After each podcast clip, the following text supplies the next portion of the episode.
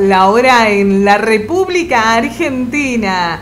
Bienvenida, bienvenido. El Nativos de Radio contigo transmite desde la ciudad de Salta para toda la Pachamama a través de la web en nativosderadio.net. En la ciudad de San José de Metán a través de diarioinfosalta.com gracias a los buenos oficios de una amiga colega y compañera Teresita Frías. Aquí en la conducción del Nativos de Radio, Gonzalo Navarro y quien te habla, Alejandra Paredes. Todo un placer para nosotros comenzar esta jornada junto a vos a través de la red y poniéndote al día con la información tanto de nivel local aquí en la provincia de Salta como de Argentina, América Latina, el Caribe y el resto del planeta. Comunicados contigo a través del WhatsApp 549 espacio 3876 33 19 21. Muy buenos días y bienvenido Gonzalo Navarro. Hola, buenos días, Ale. El gusto, el placer de reencontrarnos en este Tinku radiofónico que denominamos Nativos de Radio. Por supuesto, pueden escucharnos a través de la web en nativosderadio.net o si por ahí se te resulta medio complicado utilizar el navegador y lo querés usar directamente del celular con una conexión Wi-Fi que anda dando vuelta por allí, bajás la app del Nativos de Radio en la misma página del Nativos de Radio, simplemente cambiándole el prefijo, poniendo app.nativosderadio.net. Muchísimas gracias, indicaciones dadas en esta mañana de cielo nublado y un calor bien de veranito carnavalero en la ciudad de Salta, como corresponde a esta época del año. Veníamos informándote y manteniendo contigo el momento a momento de lo que sucede en Santa Victoria Este. Allí, frontera con Bolivia y Paraguay, el desborde del río Pilcomayo, todo lo que ha afectado no solo a la naturaleza, sino a los pobladores. Prácticamente hubo alrededor de 10.000 evacuados durante una semana desde Santa Victoria a los diferentes pueblos como pueden ser Tartagal, Mosconi, Orán, Pichanal, Embarcación. Y eh, muchas personas que no han podido ni autoevacuarse ni ser rescatadas han quedado en parajes aislados por la fuerte crecida del río Pilcomayo que arranca más o menos geográficamente desde Potosí. Tal el caso de los parajes Santa Victoria 2, La Puntana y Misión La Paz. Un poco mejor coordinados con el transcurso de los días, lo que refiere a acciones solidarias, humanitarias, han permitido llegar las donaciones que incluso arriban a Salta desde diferentes puntos del país.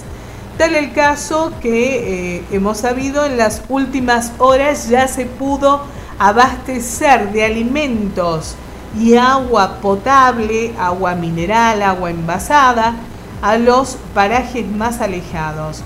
Estaban preocupados porque para que te des una idea, había personas que llevaban ya una semana viviendo simplemente tal como nos contaban ayer, con una lata de picadillo y un poco de agua que les quedaba en algunas botellas. Ante esta situación, realmente hay que destacar la solidaridad del pueblo argentino ante situaciones de desgracias. Lamentablemente, todo esto, todo esto del desborde de un río que te puede parecer un cataclismo que surge de repente, no es así. Se conoce el régimen de lluvias eh, estivales, se conoce el momento en que el río puede llegar a crecer y las consecuencias de esto. Pero hablando de consecuencias, el comportamiento del cauce de un río como el Pilcomayo también es un desencadenante, un resultado de, y en este caso de una intensa actividad agroganadera en el Chaco salteño que lamentablemente deforesta terrenos fiscales esos territorios que le pertenecen a los pueblos originarios de la zona, pero que son comercializados a través de funcionarios, tanto provinciales como nacionales es todo realmente una situación para ver bajo lupa y en algún momento para guardar la esperanza que la justicia obra en consecuencia.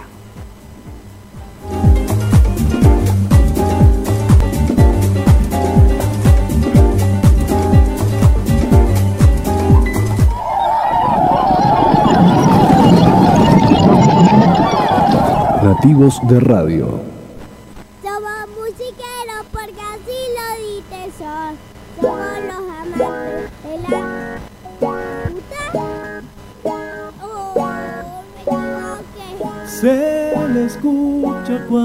llega con sus dos manos abiertas, sus ojeras bifurcadas, sombra gris de la belleza.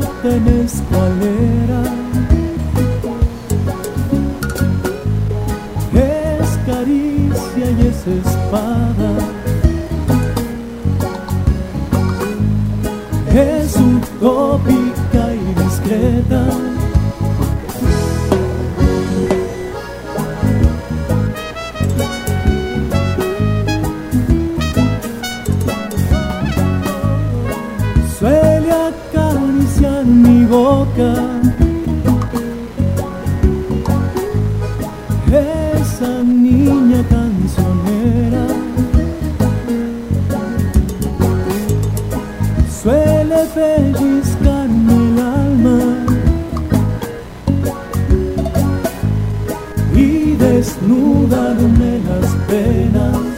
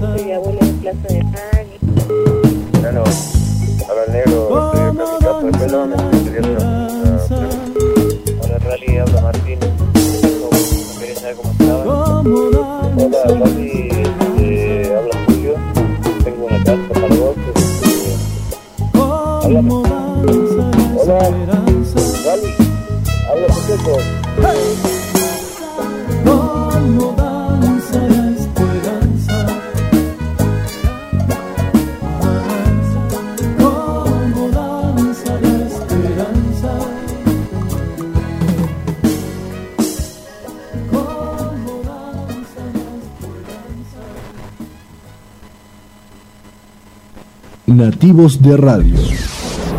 ¿El petróleo? No. ¿El aceite? No, no es. ¿El perfume? No. Ay, ¿La lavantina? No. ¿La cerveza? No. Ay, ¿Las gaseosas? No. ¿El té con limón? No. ¿El jugo de limón? No. ¿El jugo de pomelo? No. ¿El mate dulce? No. Hay mil líquidos que no son imprescindibles. Hay uno que sí, el agua, fuente de vida. ¿La sopa? No, nena, no.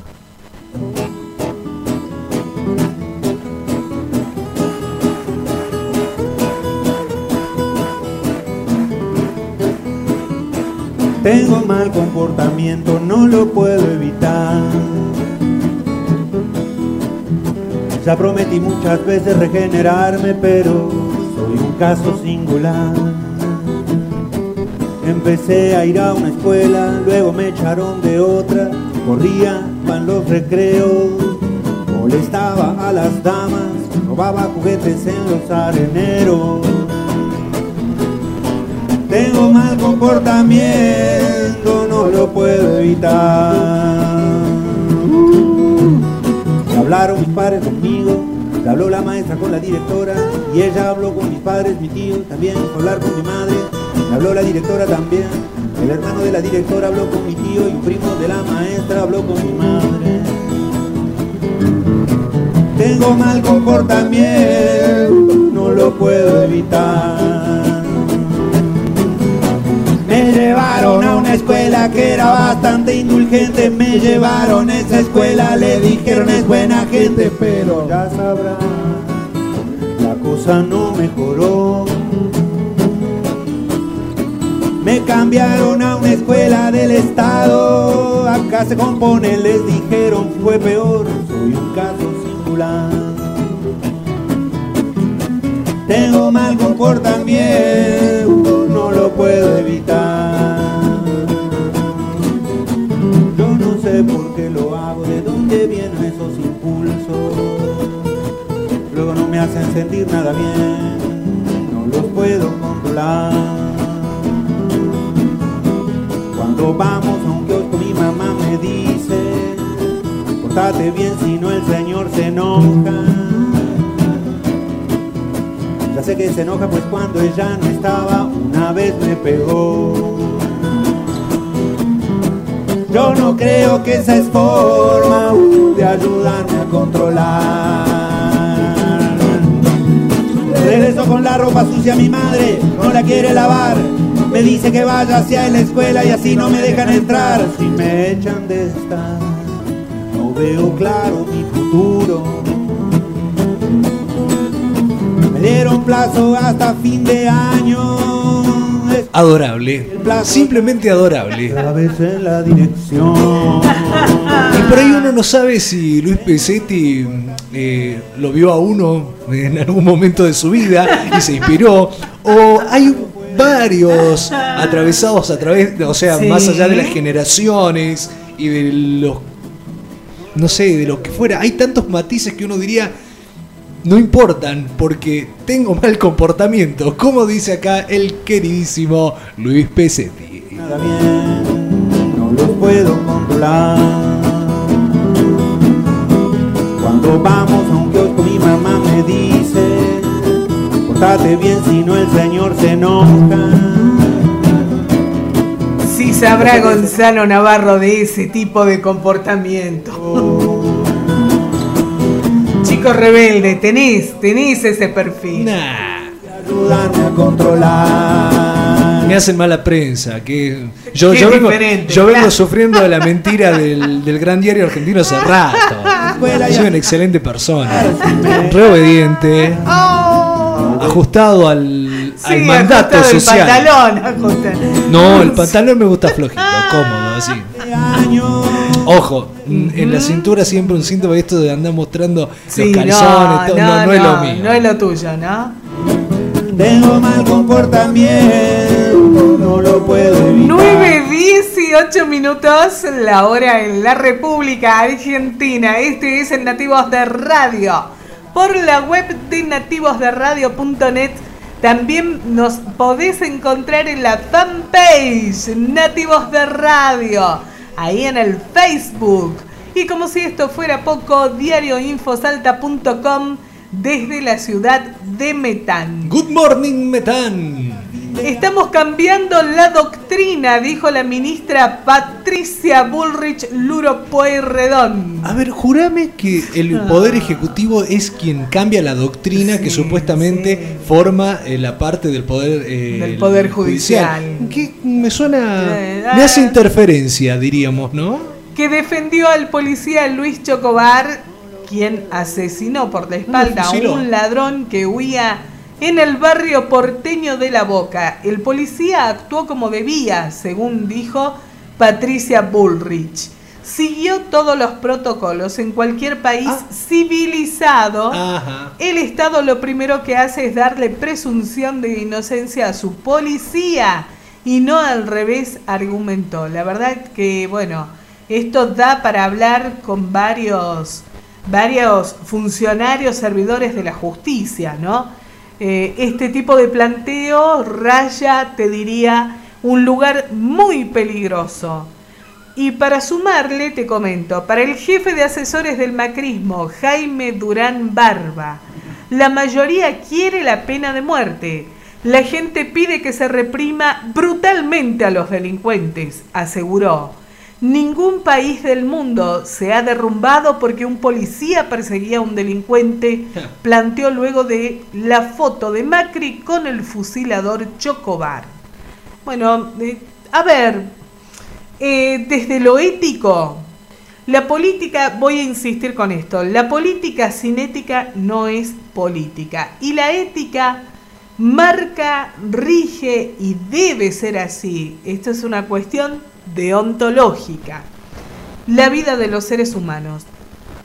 Es tristísimo de repente que se ubique en una agenda de medios como tema para la opinión del público y para luego, eh, sí, yo te diría, este, tornar la opinión pública, el tema de la pena de muerte a un país cuyo máximo representante de una religión que es la oficial, como resulta el Papa Francisco, está prácticamente fuera de discusión el tema de la pena de muerte. ¿Por qué está fuera? Y es una cuestión de derechos humanos. Y esto de creer que los derechos humanos son para protección de la delincuencia, no solo es una falacia, es una mentira y es un mecanismo peligrosísimo que al único que va a perjudicar es al ciudadano común.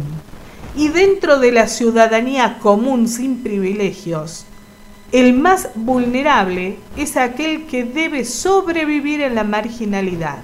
Ten en cuenta lo siguiente.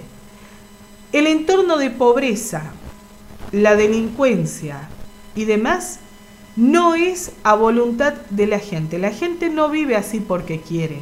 No nos confundamos. Hay toda una política económica, hay todo un pensamiento centrado en el materialismo que lo único que logra es romper y vulnerar al ser humano.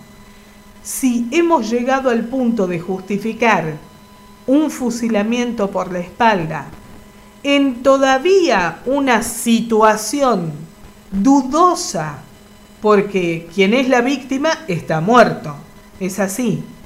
La situación es dudosa, inclusive para la investigación. ¿Qué investigación fiscal se puede llevar adelante si el presidente ya decidió quién es inocente? Nativos de Radio.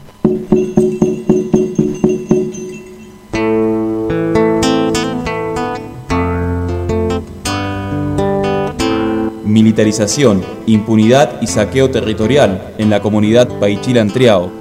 La respuesta represiva frente al reclamo ancestral del pueblo mapuche. Programa especial en solidaridad con la comunidad mapuche de Villa La Angostura, jueves 14 de enero 18 horas por la 90.3 FM Gente de Radio y transmitiendo en vivo desde internet http dos puntos doble barra fm gente de radio.radioteca.net y en www.fmgentederadio.blogspot.com. Estaremos conectados con diversas emisoras comunitarias alternativas de la zona, como así también de diferentes latitudes, amplificando el mensaje. a nuestra sociedad. Jueves, 18 horas, programa especial en apoyo al pueblo mapuche.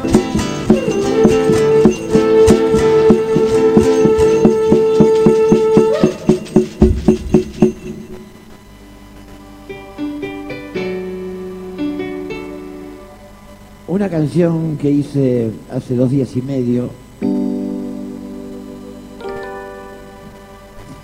que no le dice a la gente que me siga, así como los Beatles los ¿no?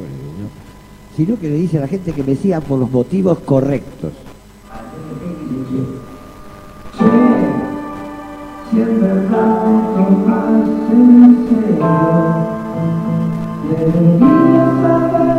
En verdad tomas en serio, deberías saber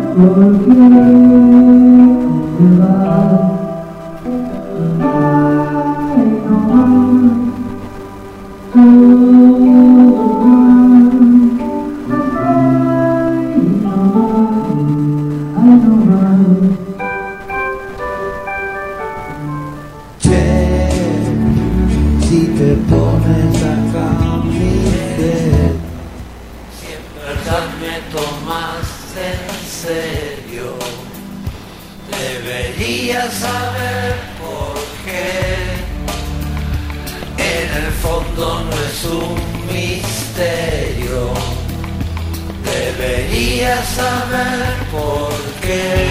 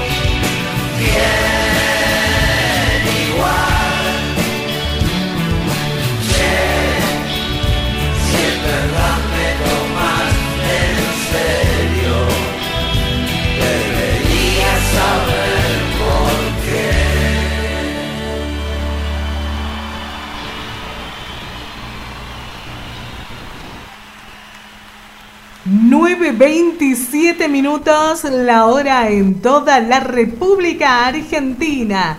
Transmite desde la ciudad de Salta para la Pachamama Nativos de Radio. Genial escucharlo a este momento del día al gran, al genio, al que siempre va a dar que hablar, a Charlie García. Excelente combinación musical que se le ocurre para el Nativos de Radio, por supuesto, a Gonzalo Navarro. Hola, hace tiempo que no siento la buena vibra en la música. ¿Dónde encuentro lo último de Brett? En viejitos. ¿Viejitos?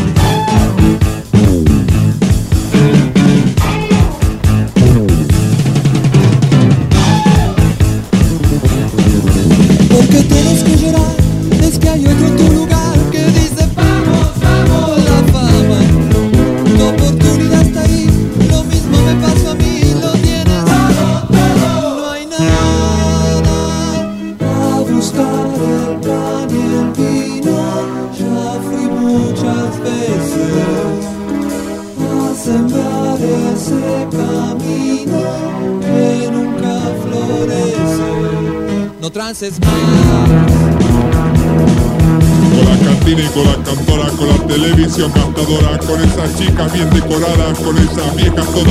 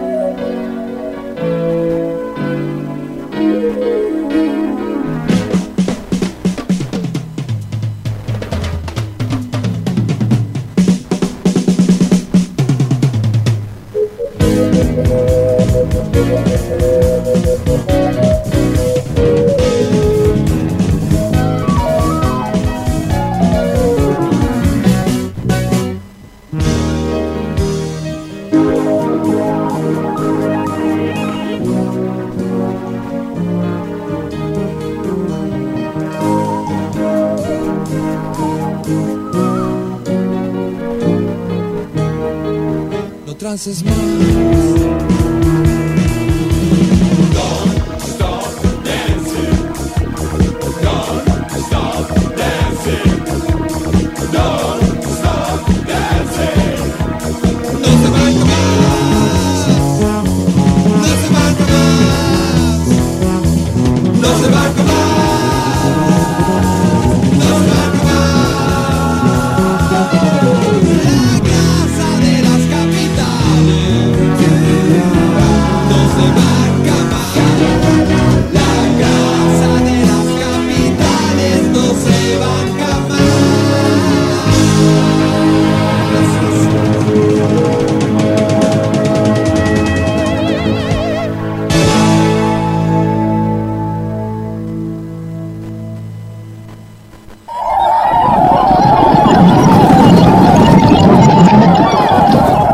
De Radio.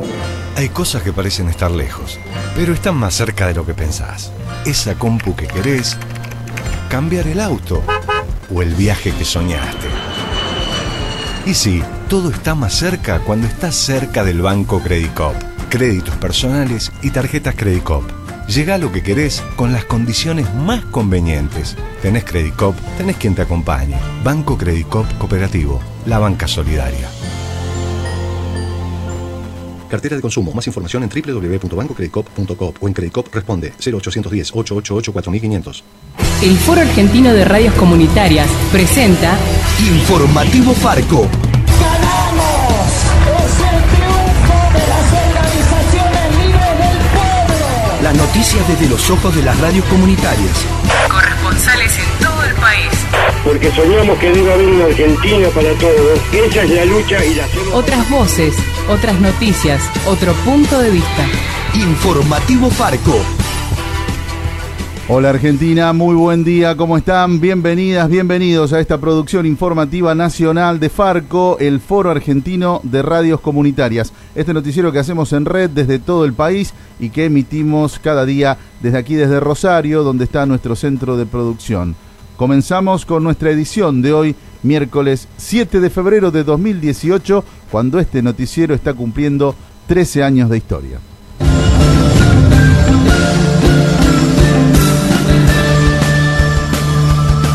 Y comenzamos en la provincia de Salta porque allí al parecer comienza a mejorar la situación en esa provincia tras la terrible inundación que se vive por estas horas. Está en contacto telefónico Brian Salazar, él es periodista de Santa Victoria. Hola Brian, ¿cómo estás? Pepe Frutos del informativo de Farco te saluda. Sí, ¿qué tal? Buen día, ¿cómo te va, hermano? Es un gusto estar en contacto telefónico con vos. Hicimos un lugarcito porque hay una reunión del Comité de Emergencia donde se están dando a conocer temas muy importantes sobre el desborde del río Pilcomayo en esta zona eh, de Santa Victoria Este. Ya la situación se ha normalizado en, esta localidad. Eh, Vialidad provincial y nacional hizo eh, un desvío en la ruta provincial número 54 porque esa ruta está comida, más de 50 metros comida por el agua, que ha decidido hacer un, desvío para que los vehículos puedan pasar, porque estábamos incomunicados, no se podía eh, llegar, sobre todo aislado, no se podía ingresar al pueblo de Santa Victoria. Y ahora la, la, situación de las personas que habían sido evacuadas, ¿cómo es, Brian? Bueno, ellos están bien, eh, están en la ciudad de Tartagal, en Aguaray, en Mosconi, en distintos centros que el gobierno ha puesto a disposición, están bien, eh, se, los, los atiende bien, hoy mañana seguramente ya comenzarán a volver eh, a sus hogares, sobre todo la gente que fue evacuada de Santa Victoria Este, porque en los parajes, en las comunidades, todavía se están llenas de agua y este, esa gente todavía no va a poder volver a, su, a, a sus casas, a sus lugares de, de, origen, porque el agua todavía sigue, ¿no? Pero seguramente cuando comience a bajar todo eso, van a poder estar nuevamente en casa. Uh -huh. ¿Se sabe cuánta gente, hay una estimación de cuánta gente fue afectada por la inundación, Brian? Sí, alrededor de 10.000 personas fueron evacuadas de Santa Victoria Este, casi todo el pueblo fue evacuada, pero eh, como te digo, hoy ya algunos se están volviendo ya a sus casas, más que nada los que viven en el pueblo, eh, están volviendo ya para poder estar con, con la familia. Uh -huh. Brian, ¿nos podrías explicar a, para la audiencia que nos escucha en todo el país a qué se deben estas inundaciones que se reiteran cada tanto ahí en el norte salteño? Bueno, esto es normal, ya acá en la zona del Chaco Salteño, de que todos los años tengamos inundaciones, que el, el picomayo crezca, esto ya nosotros nos tiene acostumbrados, ¿no? Pero no esperábamos que sea de esa magnitud, de que, de que el río crezca tanto. Siempre sabía llegar a los 4 metros, pero esta vez pasó a 7,30 metros, creció muchísimo. Y esto tiene que ver también por los desmontes, por la deforestación. Eso, eh, eso hace de que este, tengamos lluvia y de que el río eh, desborde y afecte a tantas comunidades originarias y criollas. Eh, Brian, la última consulta, eh, ¿les está llegando ayuda porque se han organizado campañas solidarias en distintos lugares del país? ¿Está garantizado todo lo que se necesita para esta emergencia? Tanto el gobierno provincial, nacional, como las redes solidarias están ayudando y donaciones han llegado y siguen llegando y van a seguir llegando seguramente para la gente que hoy la necesita. Brian, te agradecemos muchísimo el contacto. Sabemos que te hiciste un momento de una reunión en la que querías estar, así que muchísimas gracias por este contacto con el informativo de Farco. No, muchas gracias a ustedes. Les mando un abrazo grande. Buen día. Un fuerte abrazo. Hablábamos con el periodista Brian Salazar desde Santa Victoria, en la provincia de Salta. Encontrarnos en Facebook, facebook.com barra Farco Argentina.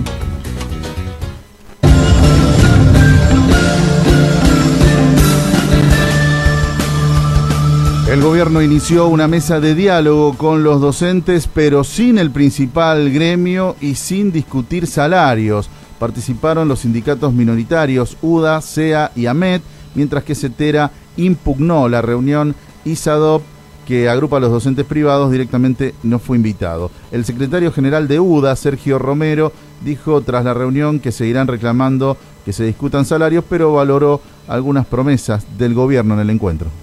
El ministro nos confirmó eh, una mejora de 210 pesos por material didáctico que se suma a lo previsto ya en el Fondo Nacional de Incentivo Docente. Esto se va a pagar eh, durante los 12 meses del año, cosa que no ocurría hasta el año pasado, se pagaba solamente 10 meses.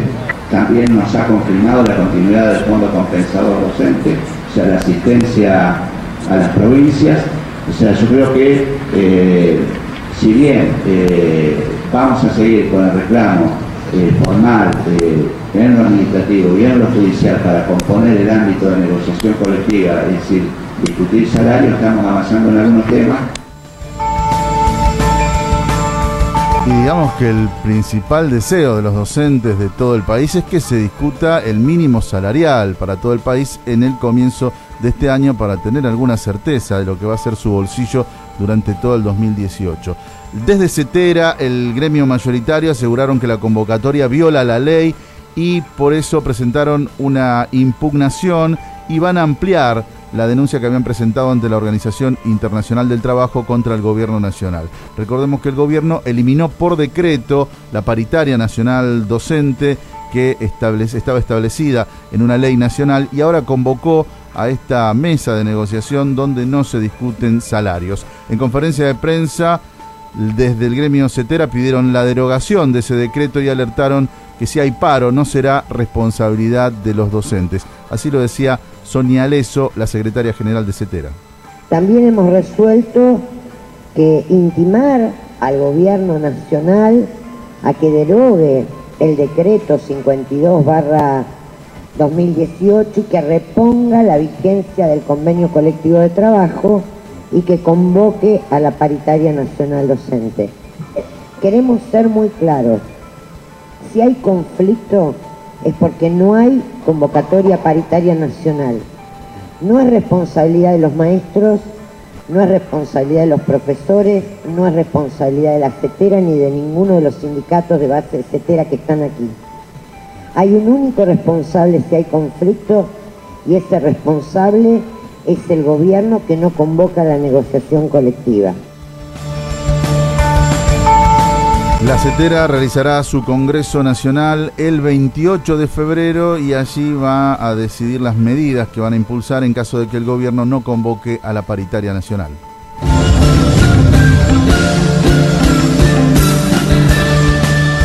Nos ubicamos ahora en Villa Constitución, en el sur de la provincia de Santa Fe, porque allí los vecinos están en pie de lucha para evitar que se instale un depósito de fertilizantes de la empresa Nitron que sería altamente contaminante para esta histórica ciudad muy conocida por sus luchas, sobre todo en los años 70. Nos informa nuestro compañero Poli Rosales desde Radio La Correntada de San Pedro.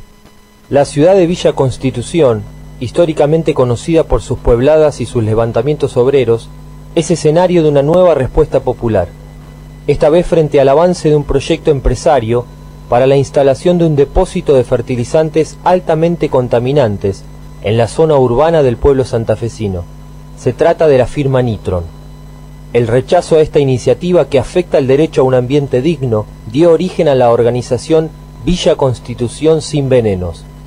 Dialogamos con Víctor Secreto, miembro del colectivo ambientalista, y esto nos decía.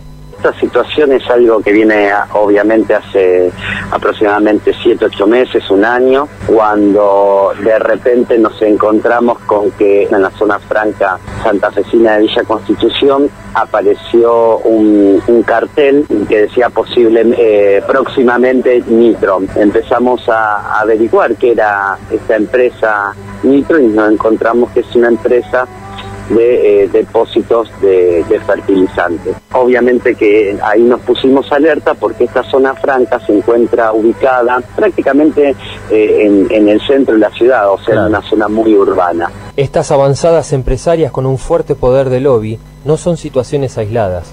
Sucedió también en Ramallo, donde una asamblea vecinalista dio una importante pelea para detener estos proyectos. En Villa Constitución, el pueblo se ha puesto en y nos movimiento. propusimos hacer una consulta popular.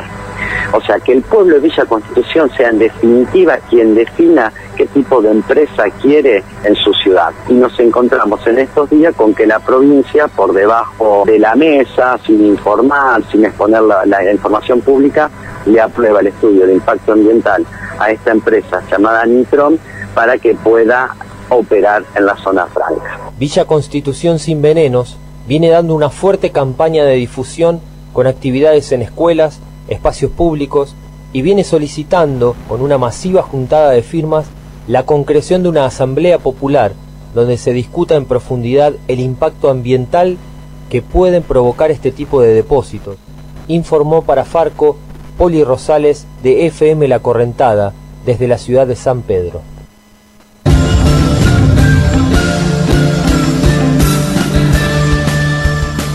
Estados Unidos sigue buscando apoyos para su embestida contra Venezuela. Horas recorre América Latina el secretario de Estado norteamericano Rex Tillerson. Ya pasó por México, por Argentina, donde se reunió con el presidente Mauricio Macri. Ahora visita Perú y después estará en Colombia. En declaraciones a Informativo Farco, el integrante del Centro Mundial de Estudios Humanistas, Javier Tocachier, aseguró que el principal objetivo de la gira de este funcionario es asegurarse apoyos para seguir hostigando a Venezuela.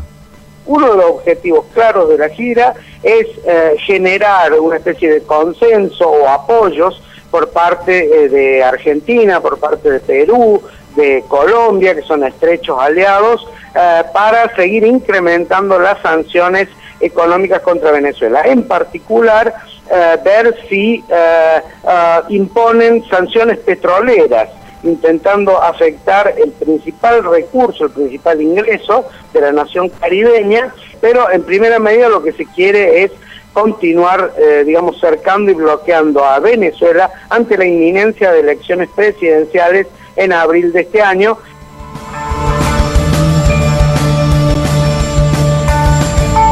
Integrante del Centro Mundial de Estudios Humanistas, Javier Tolcachier, aseguró que no todo está perdido, que hay una lucha de fuerzas en América Latina y apuntó al rol clave que tienen los movimientos populares. Hay una disputa en curso, hay una disputa en marcha, eh, los pueblos tendrán mucho que decir en los próximos tiempos, pero algo está muy claro. Eh, hay está eh, la grieta, por decirlo de alguna manera, es evidente y no ha sido creada por los gobiernos progresistas ni por los gobiernos de izquierda. Los gobiernos progresistas y los gobiernos de izquierda han intentado un camino de emancipación eh, regional, un camino de soberanía, un camino de mayor justicia social en la región y esta, estamos viendo en este momento, digamos, la respuesta imperial, la respuesta oligárquica, la respuesta de los sectores conservadores ante ese avance de los pueblos en la última década.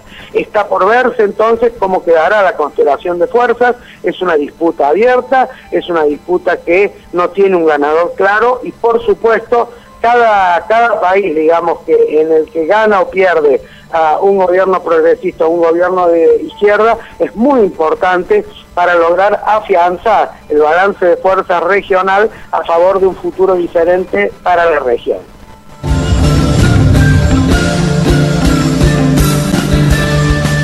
Se realizó un besazo en distintas ciudades del país, fue para rechazar la persecución judicial contra la joven Mariana Gómez, que fue procesada por besarse con su compañera en la vía pública. La chica fue acusada de resistencia a la autoridad y lesiones. Escuchemos qué se dijo en el besazo en Viedma, la capital de Río Negro, en la cobertura de Radio Encuentro.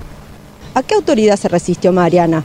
¿A qué se resisten todas las tortas, los trabas, los trans, los gays, las identidades y cuerpos disidentes? A la autoridad patriarcal, a la autoridad heterosexista, a la autoridad que nos manda a escondernos o reprimirnos y solo salir a la luz cuando la gente bien necesita alimentar su morbo o burlarse de alguien. A esa autoridad venimos resistiendo y así vamos a seguir. Lesiones graves. ¿Qué lesionaron Mariana y Rocío con sus besos? Lesionaron una moral altamente inmoral que ni siquiera tiene en la actualidad amparo en las leyes. Ni, ni, a la policía ni a la justicia machista y patriarcal les importa demasiado. Si el accionar torta no incumple la ley, adaptarán el relato todo lo que sea necesario. Lo que no saben es que ya nos han lesionado demasiado y aprendimos a curar nuestras heridas lamiéndonos entre nosotras, a puro beso, y no vamos a dejar que nos lastimen más.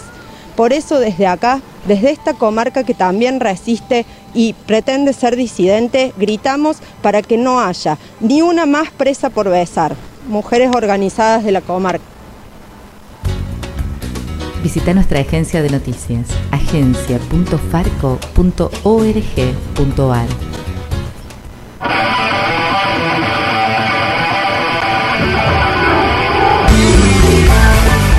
Y hasta aquí llegamos con la edición de Informativo Farco de hoy, miércoles 7 de febrero de 2018. Cristian Torres estuvo en los controles, Pepe Frutos en la conducción, junto a las radios comunitarias que integran Farco. Hoy es nuestro cumpleaños, número 13. 13 años cumple este noticiero nacional, así que felicidades para todos y todas quienes hacemos día a día este noticiero desde distintas radios comunitarias de todo el país. Y también felicidades para ustedes que nos escuchan cada día y que también son parte de este noticiero nacional. Feliz cumpleaños para el informativo nacional de Farco. Nos reencontramos mañana, que tengan buen resto del día. Chau. Hasta aquí presentamos Informativo Farco. Una producción del Foro Argentino de Radios Comunitarias. Corresponsales en todo el país. Otras voces, otras noticias, otro punto de vista.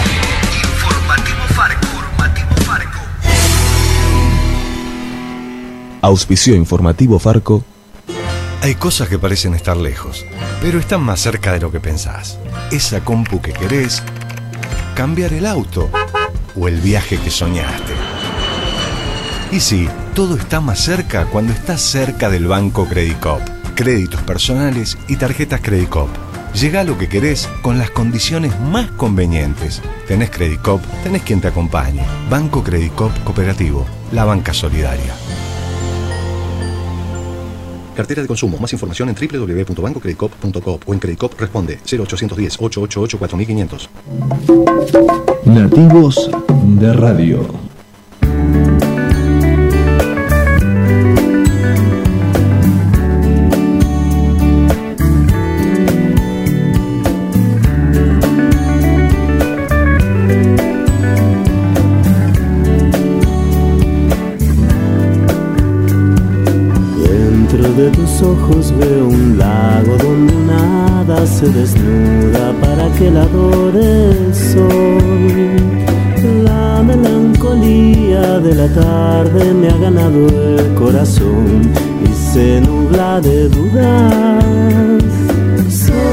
Esos momentos en que uno se pone a reflexionar y alumbra una tormenta.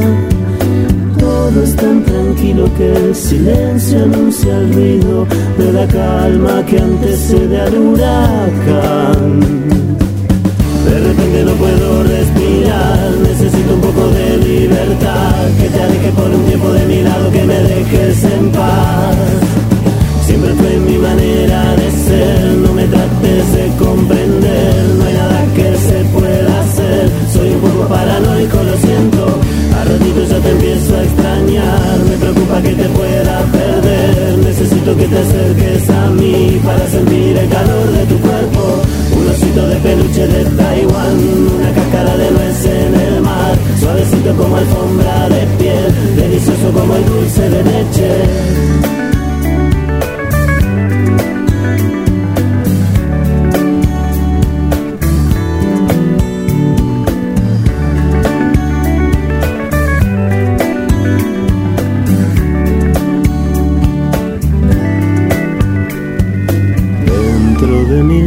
Duerme un ángel que suspira boquiabierto entre nubes de algodón. Junto con la luz de la mañana se despierta la razón y amanece la duda. Son esos momentos en que uno se pone a reflexionar y alumbra una tormenta.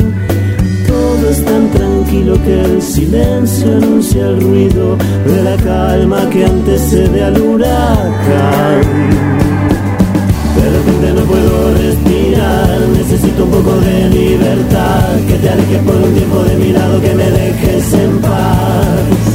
Siempre fue mi manera de ser, no me trates de comprender, no hay nada que se pueda hacer, soy un poco paranoico, lo ratito ya te empiezo a extrañar, me preocupa que te pueda perder, necesito que te acerques a mí para sentir el calor de tu cuerpo, un osito de peluche de Taiwán, una cáscara de nuez en el mar, suavecito como alfombra de piel, delicioso como el dulce de leche.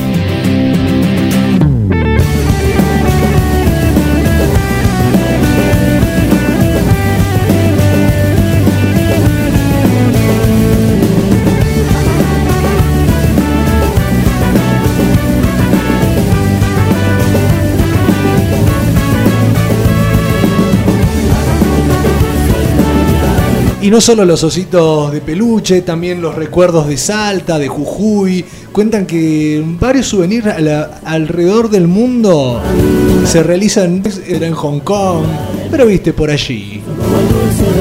No, el dulce de leche se sigue haciendo acá, creo. Sí, sí, creo. yo creo que sí.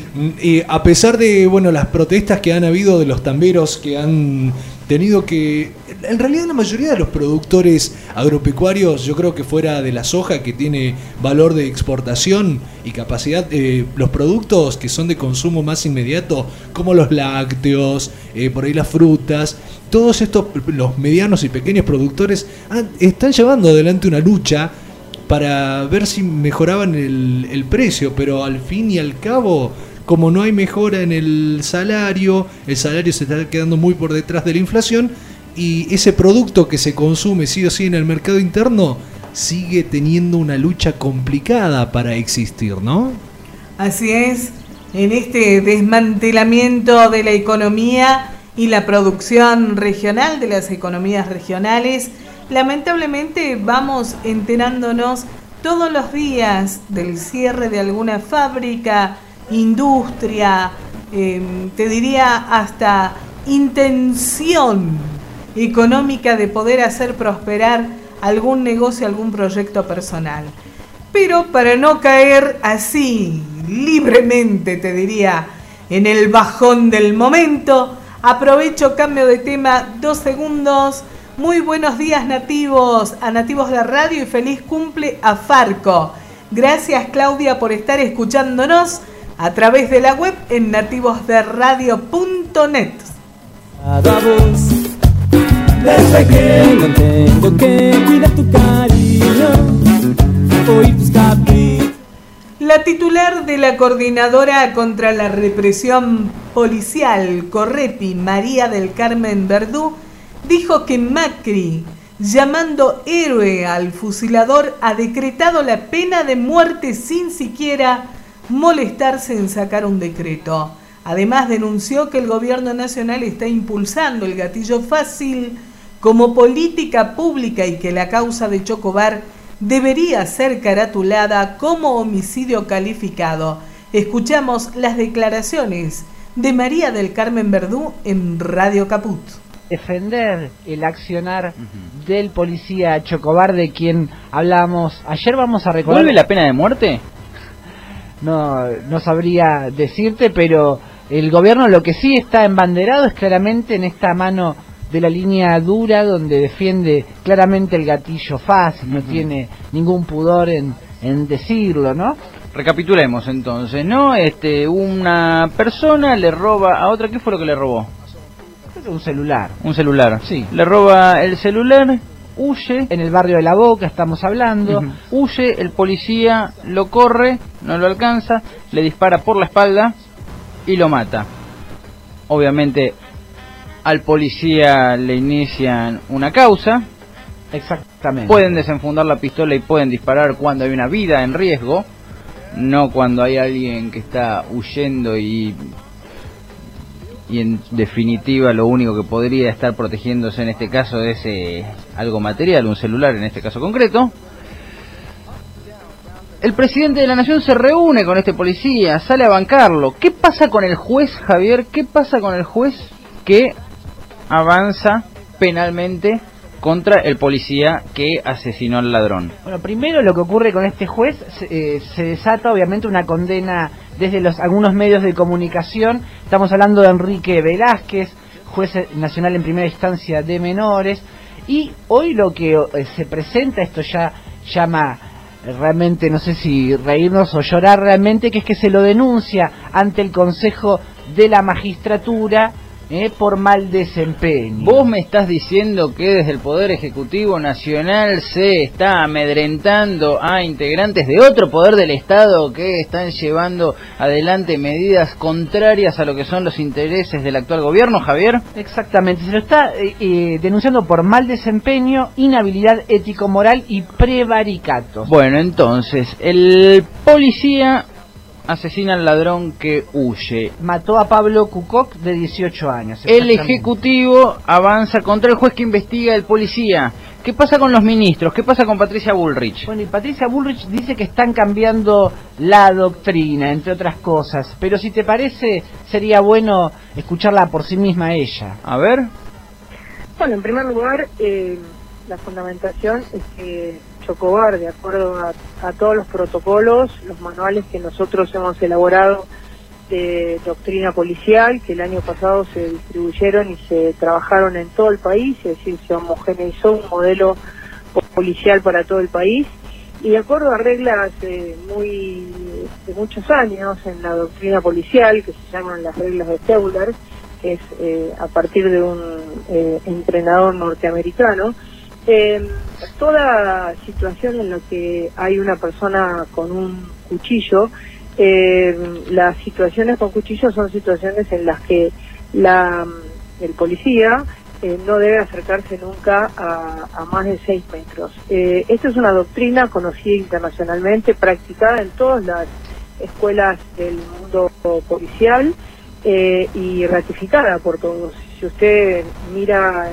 en, últimos ataques importantes en el mundo, el caso del Burrock Market en, en, en, Londres, donde fueron asesinadas seis personas con, con cuchillo, el cuchillo es considerado un arma letal y acercarse al cuchillo es eh, más peligroso que estar a distancia. Esta doctrina policial nosotros la hemos ratificado y enseñado el año pasado en todas las escuelas, en todos los formadores de escuelas policiales de nuestro país, eh, en un programa federal de formación policial.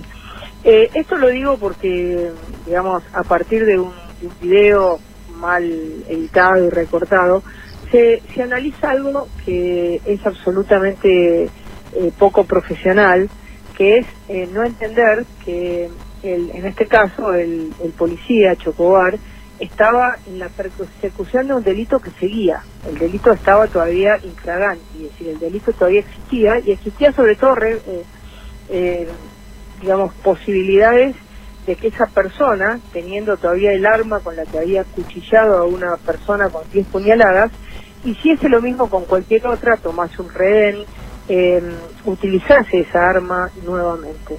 En consecuencia, eh, nosotros consideramos desde el, Ministerio de Seguridad que la acción que, se, llevó a cabo el, el, policía no es una acción de legítima defensa, eso desde nuestro punto de vista, y eso es lo que van a decir los abogados, está mal encuadrado, nosotros creemos que es una acción de cumplimiento de los deberes de funcionario público. Escuchábamos a la ministra de Seguridad, Patricia Bullrich. Estamos cambiando la doctrina, decía.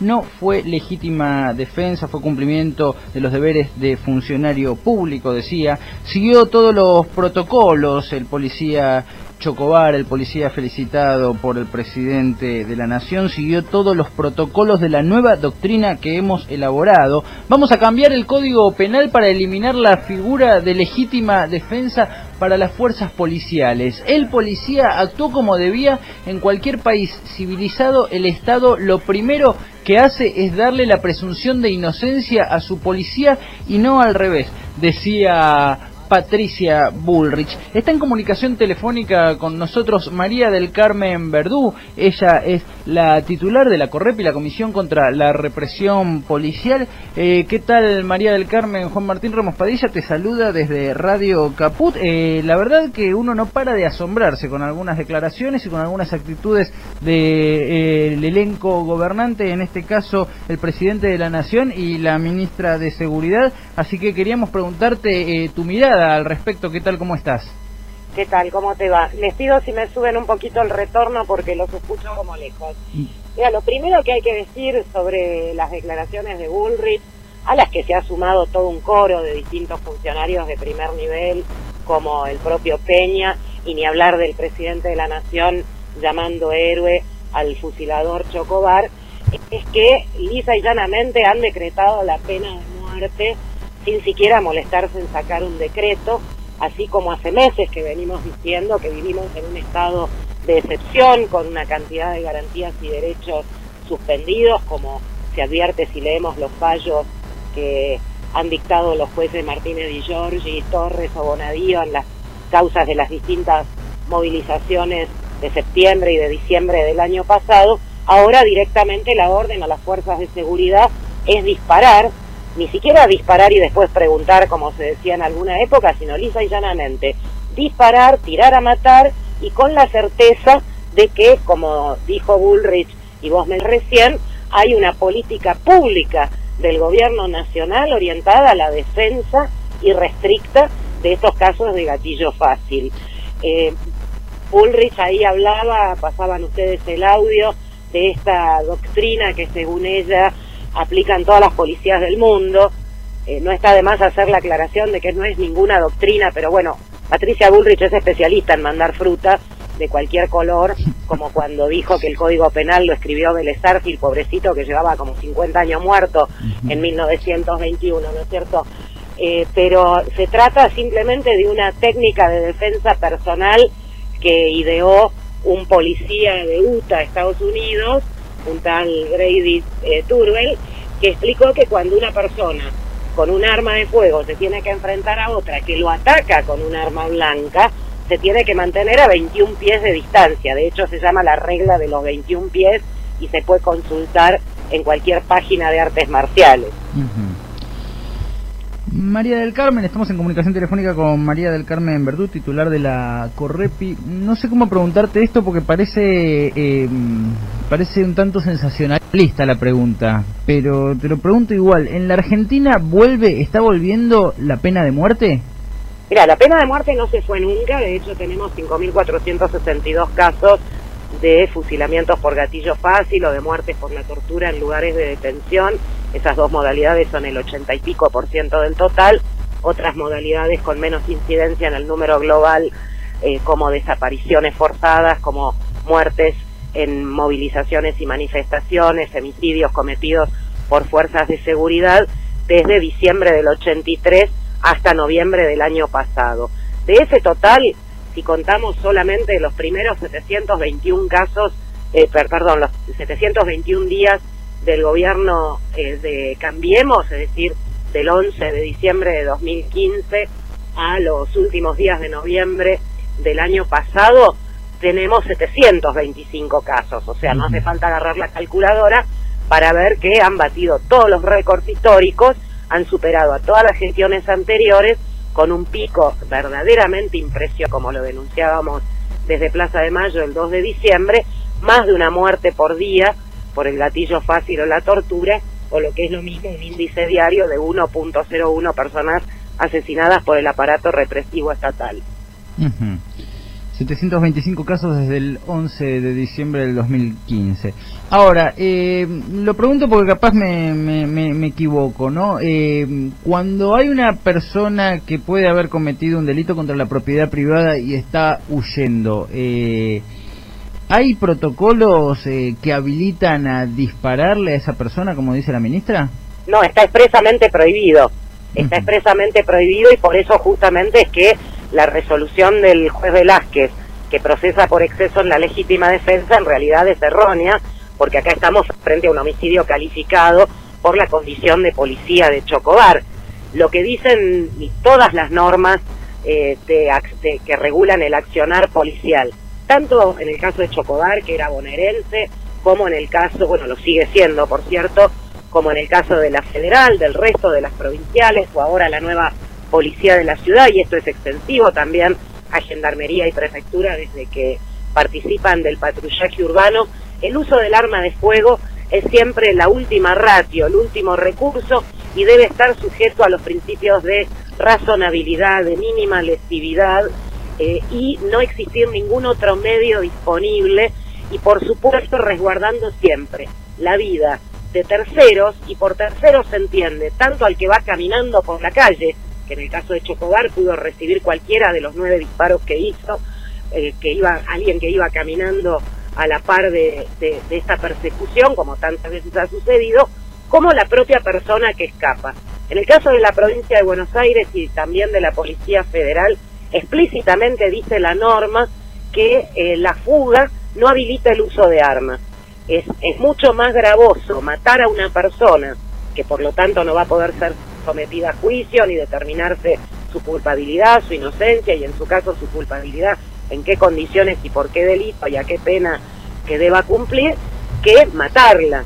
Entonces es preferible que se escape y que se utilicen otros medios para atraparla, como ocurrió en este caso, donde al otro muchacho lo redujeron los propios vecinos, los propios transeúntes, con lo cual claramente no era una situación de peligrosidad, porque ni vos ni yo vamos a salir a correr a un tipo que está armado y nos está amenazando. Eh, como simples ciudadanos nos quedaríamos en el molde esperando que aparezca un policía. Sin embargo, acá, tanto en el caso de eh, este chico Juan Pablo como en el caso de su cómplice, ambos fueron interceptados y puestos en fuga por particulares. Recién iniciada la persecución, se suma Chocobar a los tiros y ahí obviamente los vecinos abandonan. Hola, ¿qué tal María del Carmen Verdú? Javier Corcuera te saluda. Te quería preguntar sobre esta declaración de que escuchábamos de Patricia Bullrich, donde dice que hay que darle la presunción de inocencia siempre al principio al policía y no al revés. ¿Cuál es tu opinión sobre esto? Mira, en principio eso es lo que sucede habitualmente en todas las causas penales donde tenés eh, un pibe muerto y un policía con un arma en la mano o un gendarme o un prefecto o un servicio penitenciario. De hecho, lo primero que le tenemos que explicar siempre a las mamás es que la famosa carátula del expediente que tanto eh, destacan los medios de prensa suele ser homicidio en ocasión de robo y el imputado es el muerto y sin embargo muchas veces o el robo era mentira directamente, que es lo que suele ocurrir, como en el caso del, de, Cristian Toledo, Paragüiza, el chico de la Villa 2124, fusilado por un policía de la ciudad en julio del año pasado, donde estamos por ir a juicio en cualquier momento, estamos aguardando que se ponga fecha, eh, o aún en el caso de la preexistencia de ese delito contra la propiedad o incluso contra las personas, pero que ha cesado, como en el caso eh, en el que intervino Chocobar, eh, nada tiene que ver eso con una habilitación a tirar a matar respecto de alguien que en el momento de recibir el disparo, como detalla Velázquez en su auto de procesamiento, lo único que hacía era correr dando la espalda a quien lo perseguía y sin generar ninguna situación de peligro. Incluso en este video se ve que no tiene el arma blanca en la mano tampoco, más allá de que la tuviera o no en algún bolsillo o, o lo que fuera. En, el, en ese momento, lo dice textualmente Velázquez, no estaba habilitado de ninguna manera ni uno ni nueve disparos. Y eh, este discurso que el gobierno vuelve a plantear de que quienes defienden los derechos humanos defienden a los delincuentes, ¿no? Lo vuelven a reeditar con este caso. Claro, bueno, nosotros ahí señalamos siempre, eh, en este caso el delincuente lo está defendiendo el gobierno nacional, el que le dijo a quien mató por la espalda, situación que ni siquiera es tolerada como ética en el Far West, donde tenías que esperar que la persona se diera vuelta y desenfundara para poder disparar, si no te tildaban de cobarde y a la horca, eh, es el presidente de la nación, que le dijo que era un, héroe y que necesitamos más policías como él. Por eso insisto en la gravedad de esta situación. No es una declaración desbocada de una ministra que eh, no tenía todo, todo- todos sus sentidos en orden. Es una política de Estado, una política pública, como ella misma lo ha señalado, que marca un corte muy importante y muy trascendente en la seguridad de todos los argentinos y todas las argentinas. Estamos hablando de una legitimación por el Poder Ejecutivo Nacional de la pena de muerte extrajudicial. Muchas gracias María del Carmen Verdú, titular de la Correpi, por estas eh, apreciaciones y bueno, por esta claridad para, para tener en cuenta cuál es la nueva política que lleva adelante Macri respecto de los derechos humanos y en este caso, bueno, de, de la pena de muerte casi instalada como una política de Estado. Y sacale el casi porque Bullrich no lo usó. Bien. Muchas gracias. ¿eh? Hasta luego. Hasta luego. Hablábamos entonces con María del Carmen Verdú, titular de la CORREP y la Comisión contra la Represión Policial. Eh, después, insólito, ¿no? En algún punto, insisto, uno no deja de sorprenderse un presidente de la nación que mm, felicita que se reúne con un policía asesino, con alguien que asesinó a quien huía, ¿no? Era muy clara Verdú y esto lo sabe, digo, lo aprendes en cívica de tercer año. No hay protocolos que habiliten a disparar. Nativos de Radio.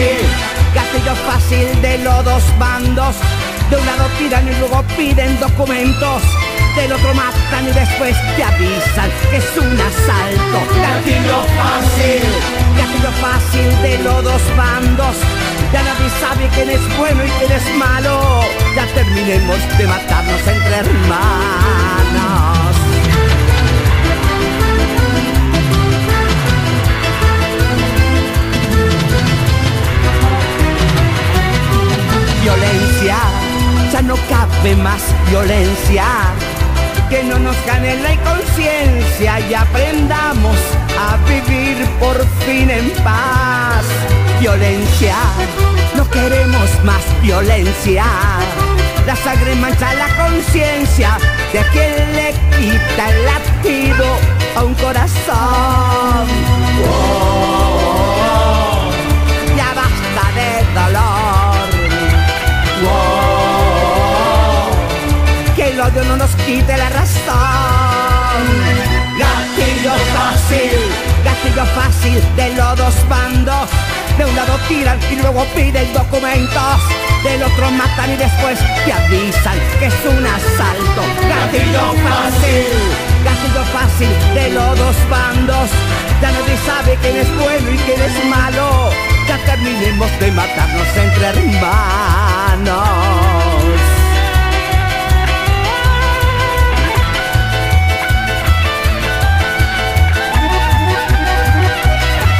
Cambiemos una bala por un beso.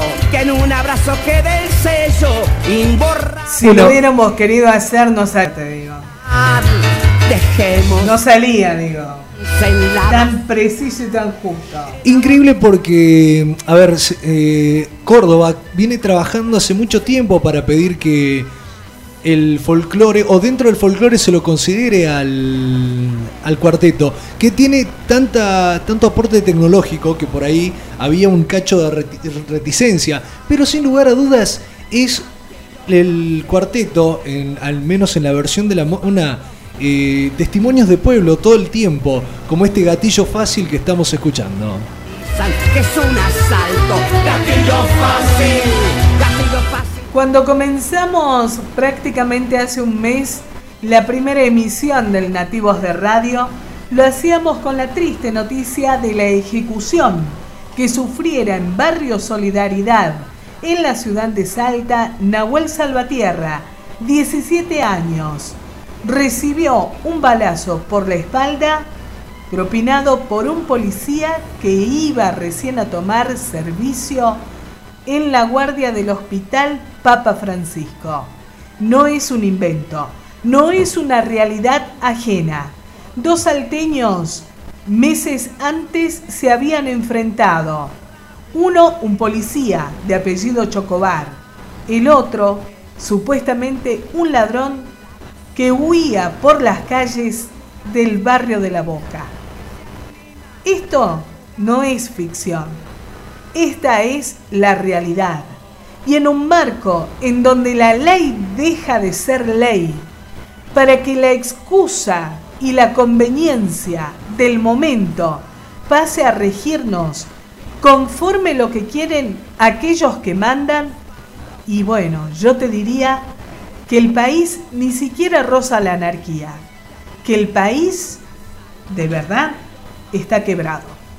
Fácil de los dos bandos. Ya nadie sabe quién es bueno y quién es malo. Ya terminemos de matarnos entre hermanos. Oh, ya basta de dolor. Oh, que el odio no nos quite la razón. Gatillo fácil, gatillo fácil de...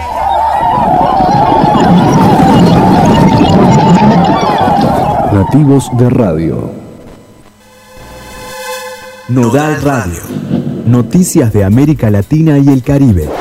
Colombia. Los asesinatos a líderes sociales en el interior de Colombia se han recrudecido en los últimos meses. Durante el mes de enero han sido 24 los activistas que fueron víctimas por luchar por una vida digna y por la paz en sus comunidades. Aunque los autores de la mayoría de estos crímenes se desconocen, las comunidades los vinculan a las fuerzas militares y a un sector disidente con la conducción de los ex guerrilleros de las FARC. Los activistas aseguran que los violentos no están de acuerdo con los acuerdos de paz entre las FARC y el gobierno y han venido ejerciendo atentados contra las personas que lideran procesos de sustitución de cultivos, de restitución de tierras e incluso de la misma implementación de los acuerdos. El control de recursos mineros y agrícolas está en disputa.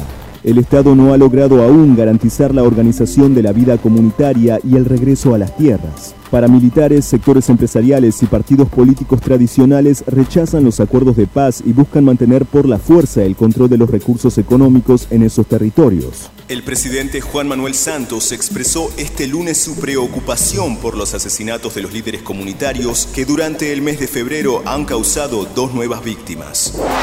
En la reunión aproveché para reiterar la gran preocupación que tenemos frente a los atentados contra los líderes sociales. Estamos actuando de manera coordinada con la Fiscalía, con la fuerza pública, con los entes de control para garantizar la seguridad individual y colectiva de los líderes sociales. Y asimismo eh, se hizo una invitación a los voceros de todas las fuerzas políticas del país presentes a que nos unamos todos en una condena firme y unánime de estos actos de violencia inaceptables. También aquí hice un llamado, y creo que todos estamos de acuerdo, a que las agresiones y la violencia hacia los candidatos en estas elecciones no se hagan realidad. Queremos unas elecciones eh, transparentes y tranquilas.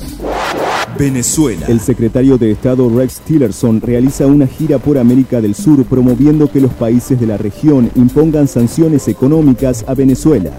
De este modo, el gobierno de Estados Unidos multiplica sus esfuerzos por aislar políticamente al presidente Nicolás Maduro y anticipa la posibilidad de no reconocer su eventual triunfo electoral. Venezuela es el principal tema que Tillerson ha intentado imponer en sus reuniones en México, Argentina, Perú y Colombia, aunque en ninguno de los casos logró obtener declaraciones oficiales en contra del gobierno venezolano. En todos los países dejó en claro la voluntad estadounidense de que Nicolás Maduro no continúe en el gobierno. Presidente venezolano aseguró que su país superará las amenazas del secretario de Estado de Estados Unidos. Maduro indicó que su país desea buenas relaciones con Estados Unidos, pero si imponen un bloqueo petrolero, Venezuela expandirá sus negocios con otros países. Para el gobierno venezolano, Tillerson, uno de los hombres de mayor confianza del presidente Donald Trump, incita a un golpe militar contra Nicolás Maduro. Nodal Radio. Para escucharnos en nuestra propia lengua. Nodal Radio. Radio. En nuestra propia lengua. Perú. Diputados de las bancadas de Fuerza Popular y Nuevo Perú en la Asamblea Legislativa se reúnen para avanzar en un nuevo intento de destituir al presidente Kuczynski. En busca de consenso para lograr aprobar la moción de vacancia del presidente, el Frente Amplio ha decidido retirar de la moción el punto referido al indulto otorgado por el jefe de Estado a Alberto Fujimori. Esto es así porque la mayoría de las bancadas apoyarían la destitución solo si se tratara de casos de corrupción que comprometan a Kuczynski. Se requieren 26 rúbricas para que la moción sea aceptada a trámite en el Congreso. De las mismas ya están garantizadas 20 firmas. Los legisladores aseguraron que no acelerarán el proceso de destitución para asegurarse cumplir con los requisitos constitucionales, tanto como garantizar los acuerdos políticos que permitan avanzar en el mismo. Guatemala. Tecnología láser permite hallar una ciudad maya bajo la selva guatemalteca. El estudio de la Fundación Patrimonio Cultural y Natural Maya es un proceso que se ejecuta desde el aire y que emite un láser al suelo. Este penetra en el dosel de la selva y permite mapear la superficie. En la zona han podido identificar canales de riego, muros, sistemas defensivos y otras formas artificiales. Por lo menos tres sitios nuevos aparecen ahora en el mapa. El estudio solo se realizó en determinadas zonas, como Tikal, el Sots y el norte de Petén. Los investigadores esperan cubrir toda la región y explicar de mejor forma el patrón urbano maya. Nodal Radio. Noticias de América Latina y el Caribe. Una realización de la Tecno 88.3. La radio de la UTN Avellaneda. Nativos de Radio. It's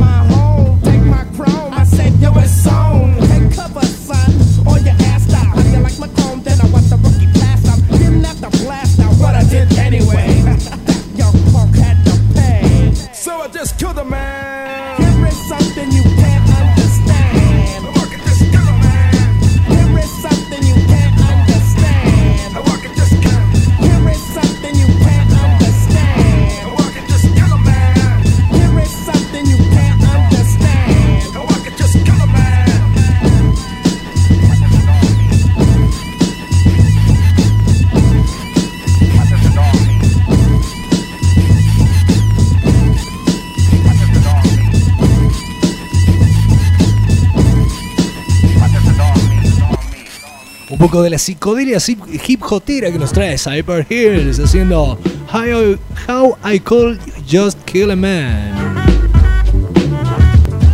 Decilo en jeringoso, dale. Eh, how, eh, how Pau How Pau. I, I, IP Call Pau Just Pu Kill Pi Apa ma, Manpa. ¿Así es? Eso parece paquistaní. Y bueno, Amarte es poco, Navarro, amarte es poco. A ver, ¿qué tenemos por aquí?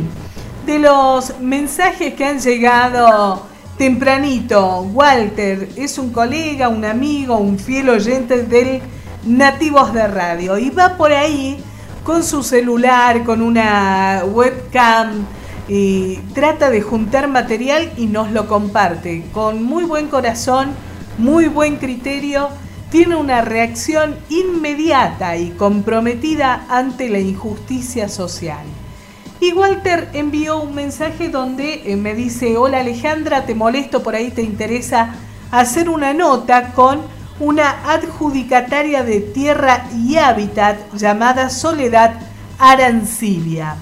Ella está reclamando no solamente su situación habitacional, sino la venta de terrenos frente al que ella ocupa actualmente y de la que eh, la quisieron desalojar. Pero como tierra y hábitat institucionalmente no funciona, quiere saber por qué venden los terrenos que son de la provincia a gente que aparentemente tiene muy buen pasar económico, en tanto que a ella la quieren desalojar sin darle respuesta al respecto.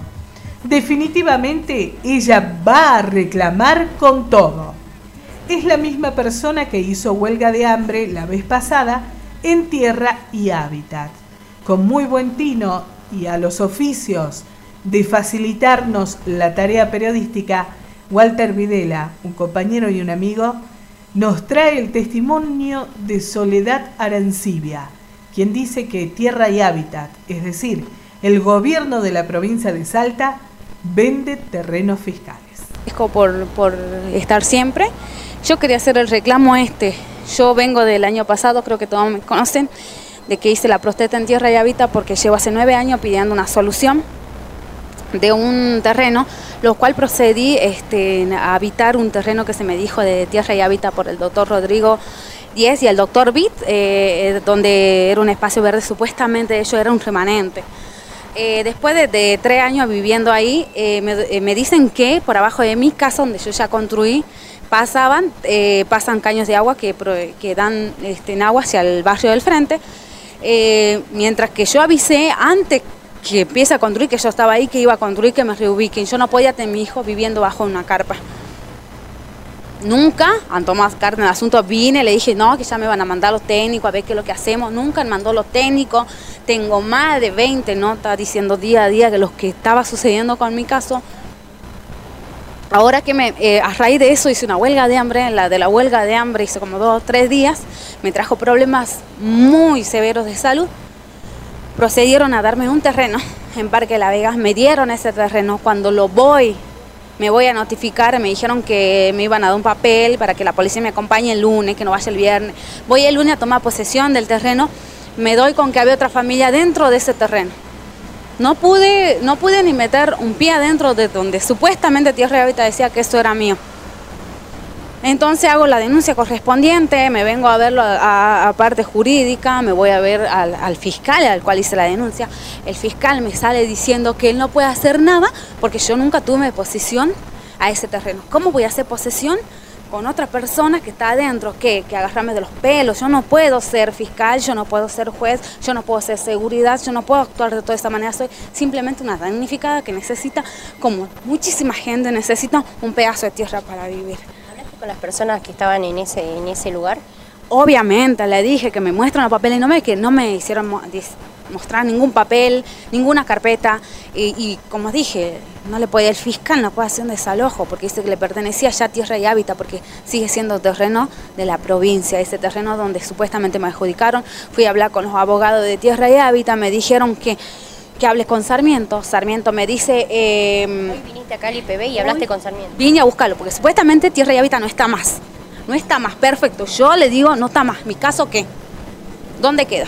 ¿Desaparece? O sea, la necesidad desaparecen. No, porque yo cedí voltear todo lo que yo construí, que es prácticamente una casa con baño, con columnas, con todo, para irme y cumplir como la ley corresponde y asentarme en ese terreno y empezar de cero, porque yo quiero pagar mi terreno, quiero construir, quiero que me cueste como a todo.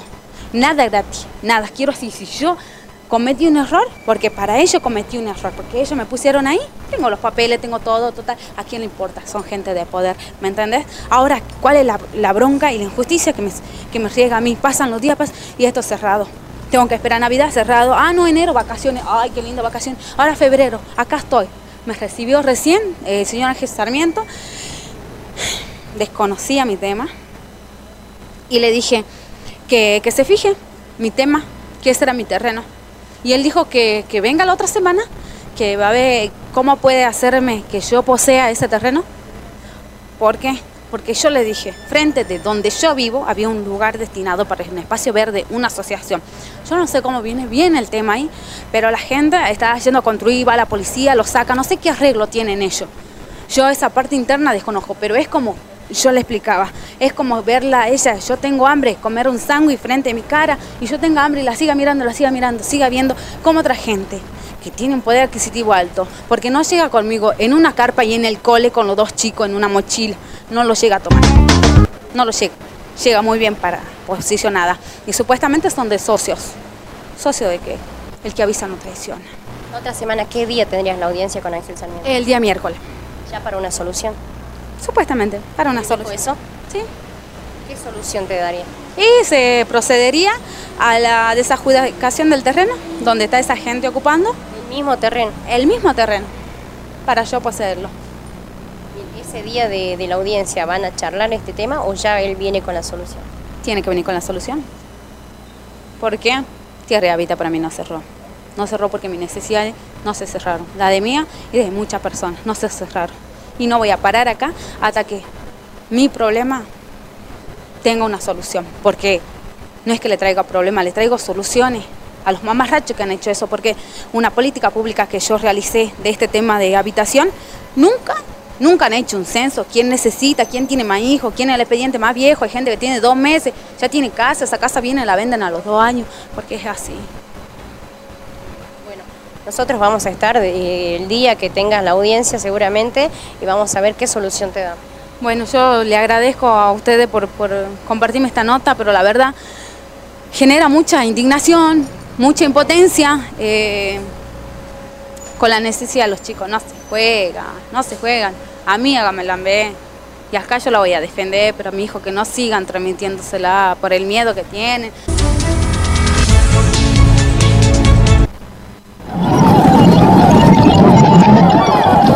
Nativos de Radio. Es que las mujeres entienden mejor las cosas de la casa. Yo no sé cómo se las arregla la mía para tener todo listo. Eso que ella trabaja en una fábrica igual que yo. Cuando llegamos de la calle siempre le digo, Eh, mujer, ¿te puedo ayudar en algo? Bueno, mi amor, mientras yo cocino, ¿por qué no pones la mesa? Ah, sí, no te preocupes. Pero antes déjame ver las noticias del día. Amor, ¿me puedes preparar un jugo? Ugh, estoy recontra cansado. Y apúrate con la comida, que tengo un hambre. Mi mujer es un ángel. Tiene siete manos. En un rato prepara la comida, atiende a los muchachos, limpia y yo siempre se lo digo. Sin ti yo no podría vivir. Micromachismos, pequeños abusos que resultan habituales y que las mismas mujeres acaban aceptándolos para no pelear. Nativos de Radio. Time flies by when the night is young. Daylight shines on an undisclosed location. Location. Bloodshot eyes looking for the sun. Paradise delivered and we call it a vacation.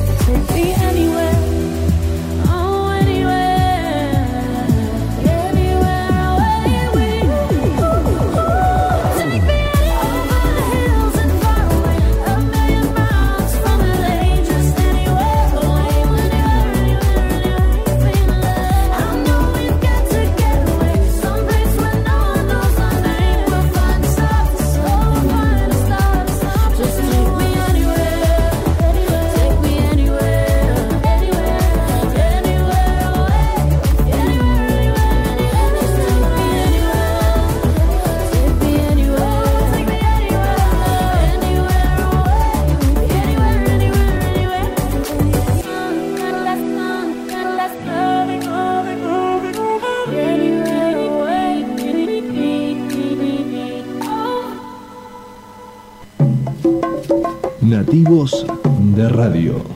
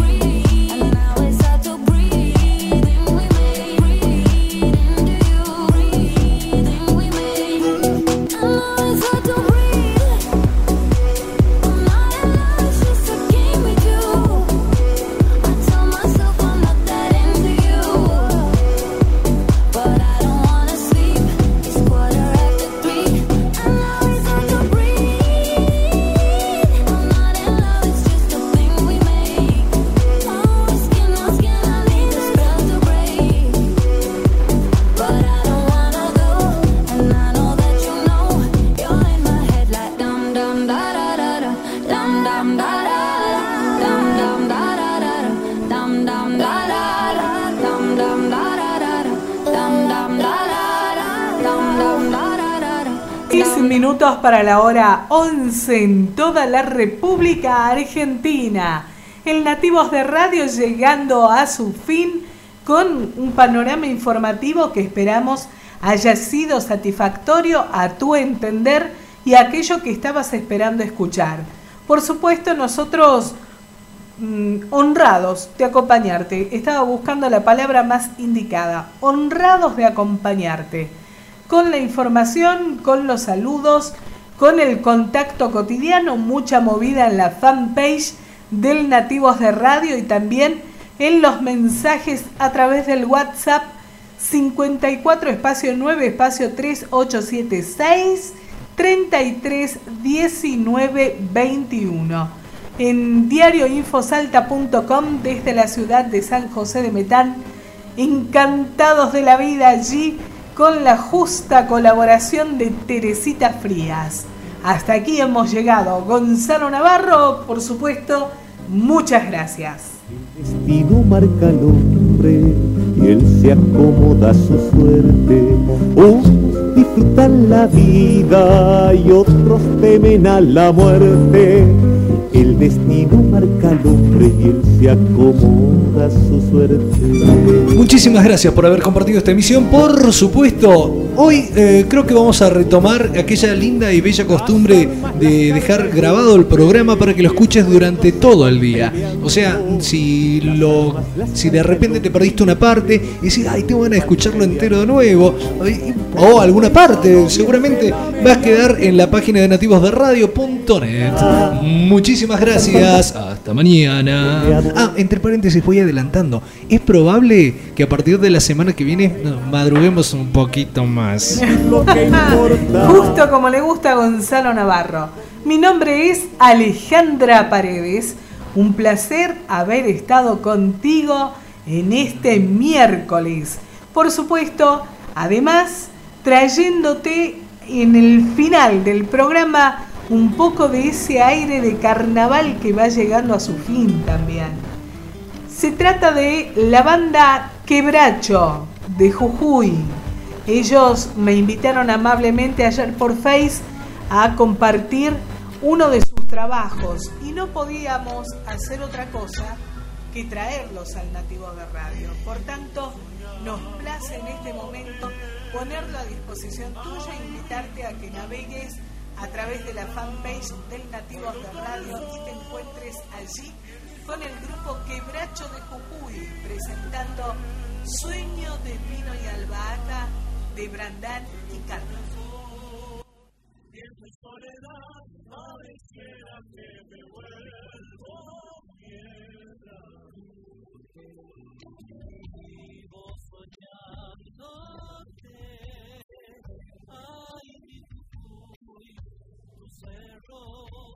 En Oh.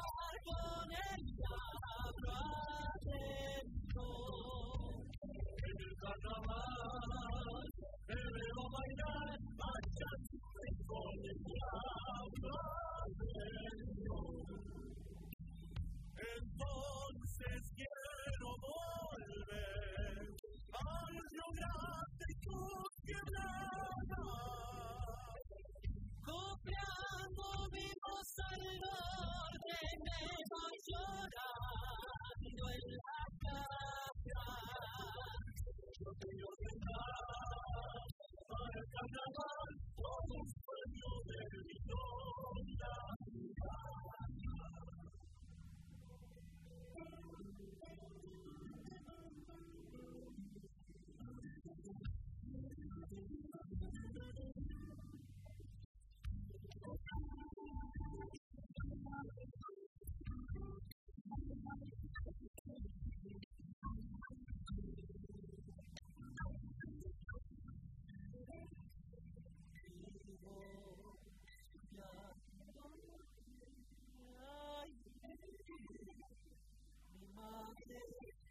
Sangre de carbón, indio corazón, ancestral imagen.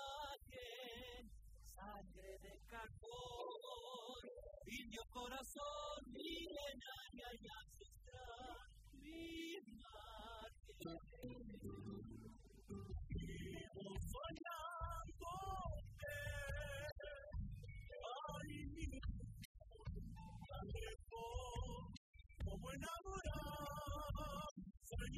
Sueño